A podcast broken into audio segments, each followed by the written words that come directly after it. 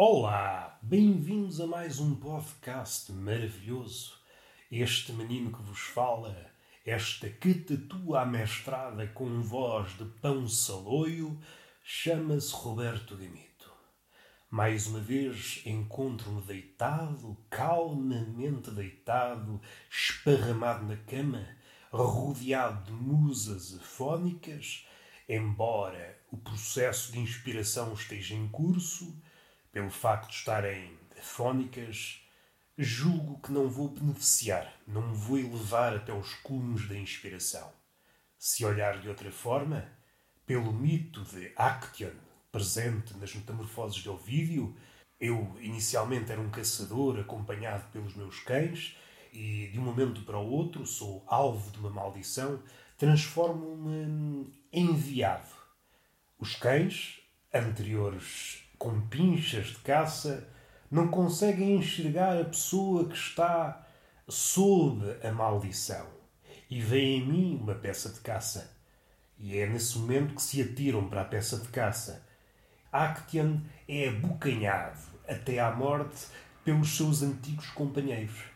E isso acontece na vida, não necessariamente neste particular. Pelo que sei, há poucos episódios relatados caçadores que se transformam em enviados e que, por essa situação um pouco mágica, um pouco macabra, são comidos pelos cães, mas do ponto de vista, como é que eu ia dizer, eh, se vertermos isso para o cotidiano, muitas vezes somos acompanhados por paixões, por uh, amores, coisas que podemos designar como amigas ou aspirantes a tal, e de um momento para o outro o jogo inverte-se, nós somos transformados numa coisa qualquer e esses amores, esses perfumes que anteriormente nos ajudavam, transformam-se em predadores e somos abocanhados por o que outrora nos eh, servia ou, ou acompanhava ou nos beneficiava de algum modo. E tudo conspira contra nós. Há um momento em que até as paixões que nos davam um fogo, que nos enchiam o peito de vida, se podem virar contra nós. Tanto é válido uma paixão de cariz humano, como é válido uma paixão de cariz oficinal. Alguém que é apaixonado pela escrita pode dar-se o caso da escrita virar-se contra o seu criador.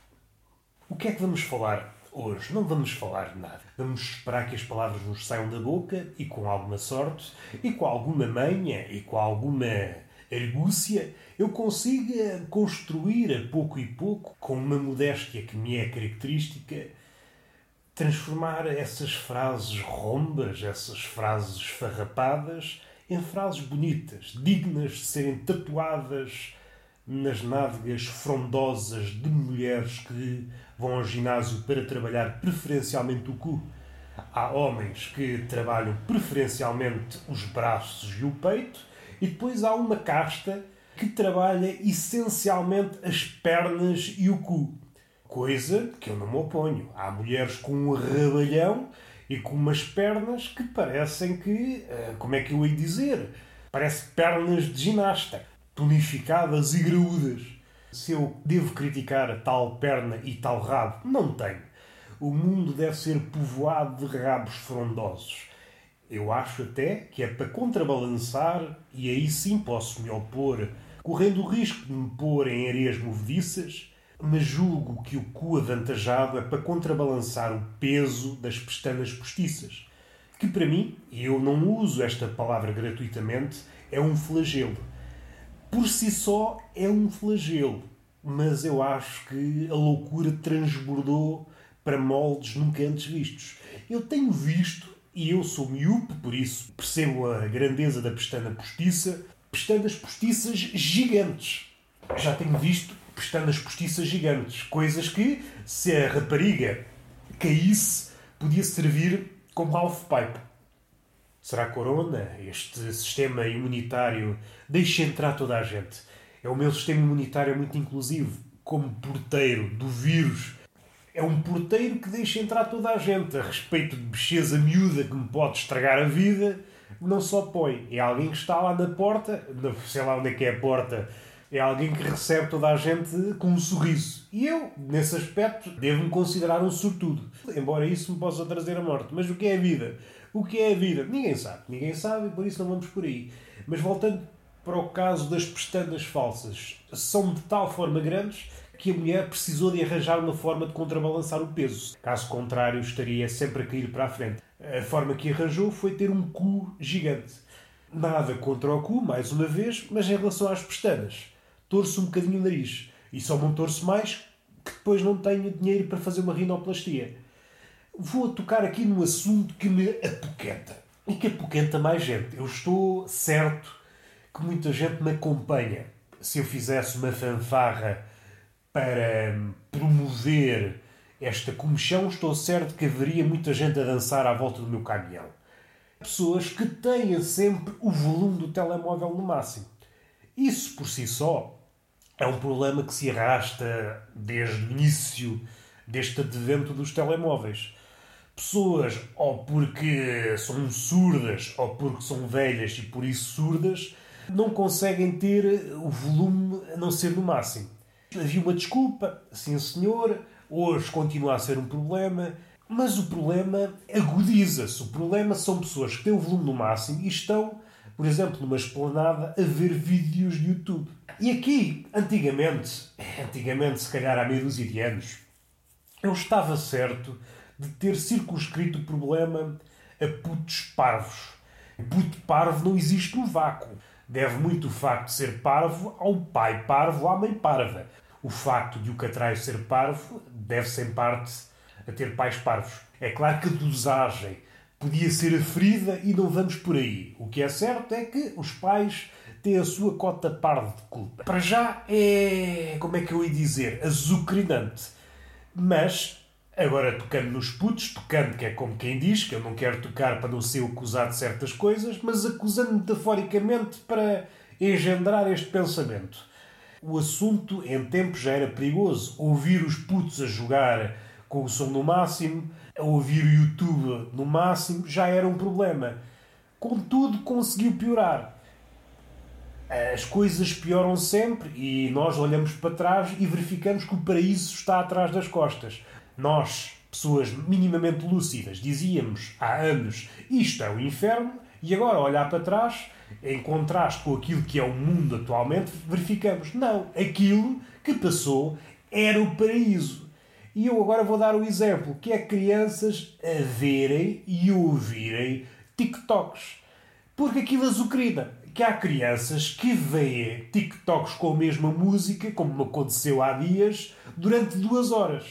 Eu que entrei para o cafezinho, para o snack bar, com uma postura que me caracteriza, que é a paz, eu entrei naquele sítio com vontade de propalar a paz e com o decorrer do tempo a coisa virou do avesso. Eu, que era um paladino da paz, começo a ser assaltado por pensamentos de assassino, de bárbaro, e a pensar, dava-me vontade de estraçalhar esta criança e esfrangalhar os pais e toda a gente. Ninguém aguenta e ninguém põe mão nisto. Eu compreendo que os pais é difícil tentar educar esses catraios. Eu percebo. Mas há um momento a partir do qual, penso eu, deve-se dizer alguma coisa.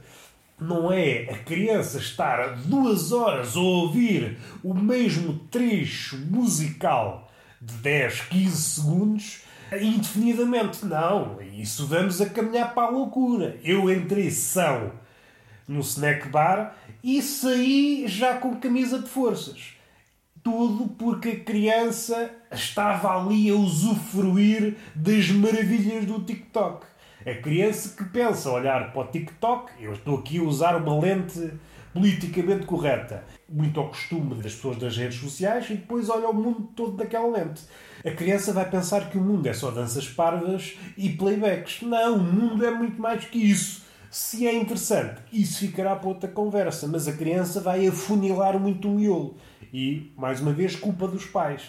E eu, que fui para o snack bar para ler, para me instruir, para me tornar uma pessoa melhor, dou conta que não. Percorri o caminho ao contrário. Saí de lá uma pessoa pior e com vontade de cometer um genocídio desquartejar todas as pessoas que, sobretudo os pequenitos, que ouvem TikTok indefinidamente. É incompatível para uma sociedade dita civilizada, uma comunidade que diz promover a paz. O homem ou promove a paz ou promove o TikTok. As duas coisas não podem conviver pacificamente. É um ultimato que eu dou. Mas, como se isso não bastasse, é claro que as crianças, como é que eu ia dizer? Se fôssemos vender uma criança, é pá, o valor nem dado. Tinham que me dar dinheiro para comprar uma criança. Aqui não vejo, não vejo valor nenhum numa criança. E quem diz, ah, as crianças são o futuro. É pá, vocês têm que viajar, têm que ver o mundo para perceber que o mundo está cheio de coisas superiores às crianças. Mas vamos aqui para um particular o leque do desastre alarga-se. Como se não bastasse, há velhos que vão para o YouTube com aquilo no máximo. E eu, mais uma vez, vou por uma esplanada de uma pastelaria para ler poesia ou filosofia e de repente sou apoquentado com o refrão de uma música pimba. Um trecho durante, vá, Vá durante 3, 5 minutos é muito engraçado, porque cria um contraste. Imaginem, estou a ler, por exemplo, Descartes e sou acompanhado por músicas de Kim Barreiros. Durante 5 minutos fecho os olhos e penso, isto dava um sketch. O contraste é humorístico. Se esticarmos 5 minutos para uma hora, duas horas, começa a entrar outra vez no campeonato da loucura. Em vez de ser convertido a uma religião que me ensine que a paz é o caminho, não. Ensina-me é que a loucura é o caminho. Velhos e novos estão todos queimados da cabeça e deviam ser proibidos de ouvir coisas. Se querem ouvir, ponham os fones no rabo ou nas orelhas, mas eu não tenho que estar a ouvir o que vocês ouvem que é uma coisa que me, que me azucrina. Para não falar dos jovens. Os jovens, então, extrapolam esta situação que é o volume do telemóvel não é suficiente. Precisamos de uma coluna para as pessoas ouvirem o nosso mau gosto. É as crianças com mau gosto do TikTok, é os velhos ouvirem música pimba no YouTube e aos jovens com as colunas portáteis. É pá, não há um pingo de razoabilidade no mundo. Como é que uma pessoa consegue conviver sem sair com um machado para a rua e cortar cabeças? Que é a ver se consegue trazer a paz para este mundo. Assim não contem comigo. E este foi o podcast possível.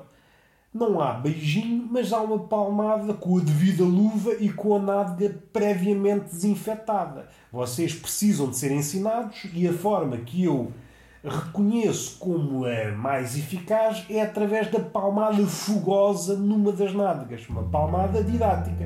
Vocês mal recebem a palmada, percebem, ui, até ganham um doutoramento no cu. E é esse o espírito que nós devemos adotar para a vida. Até à próxima.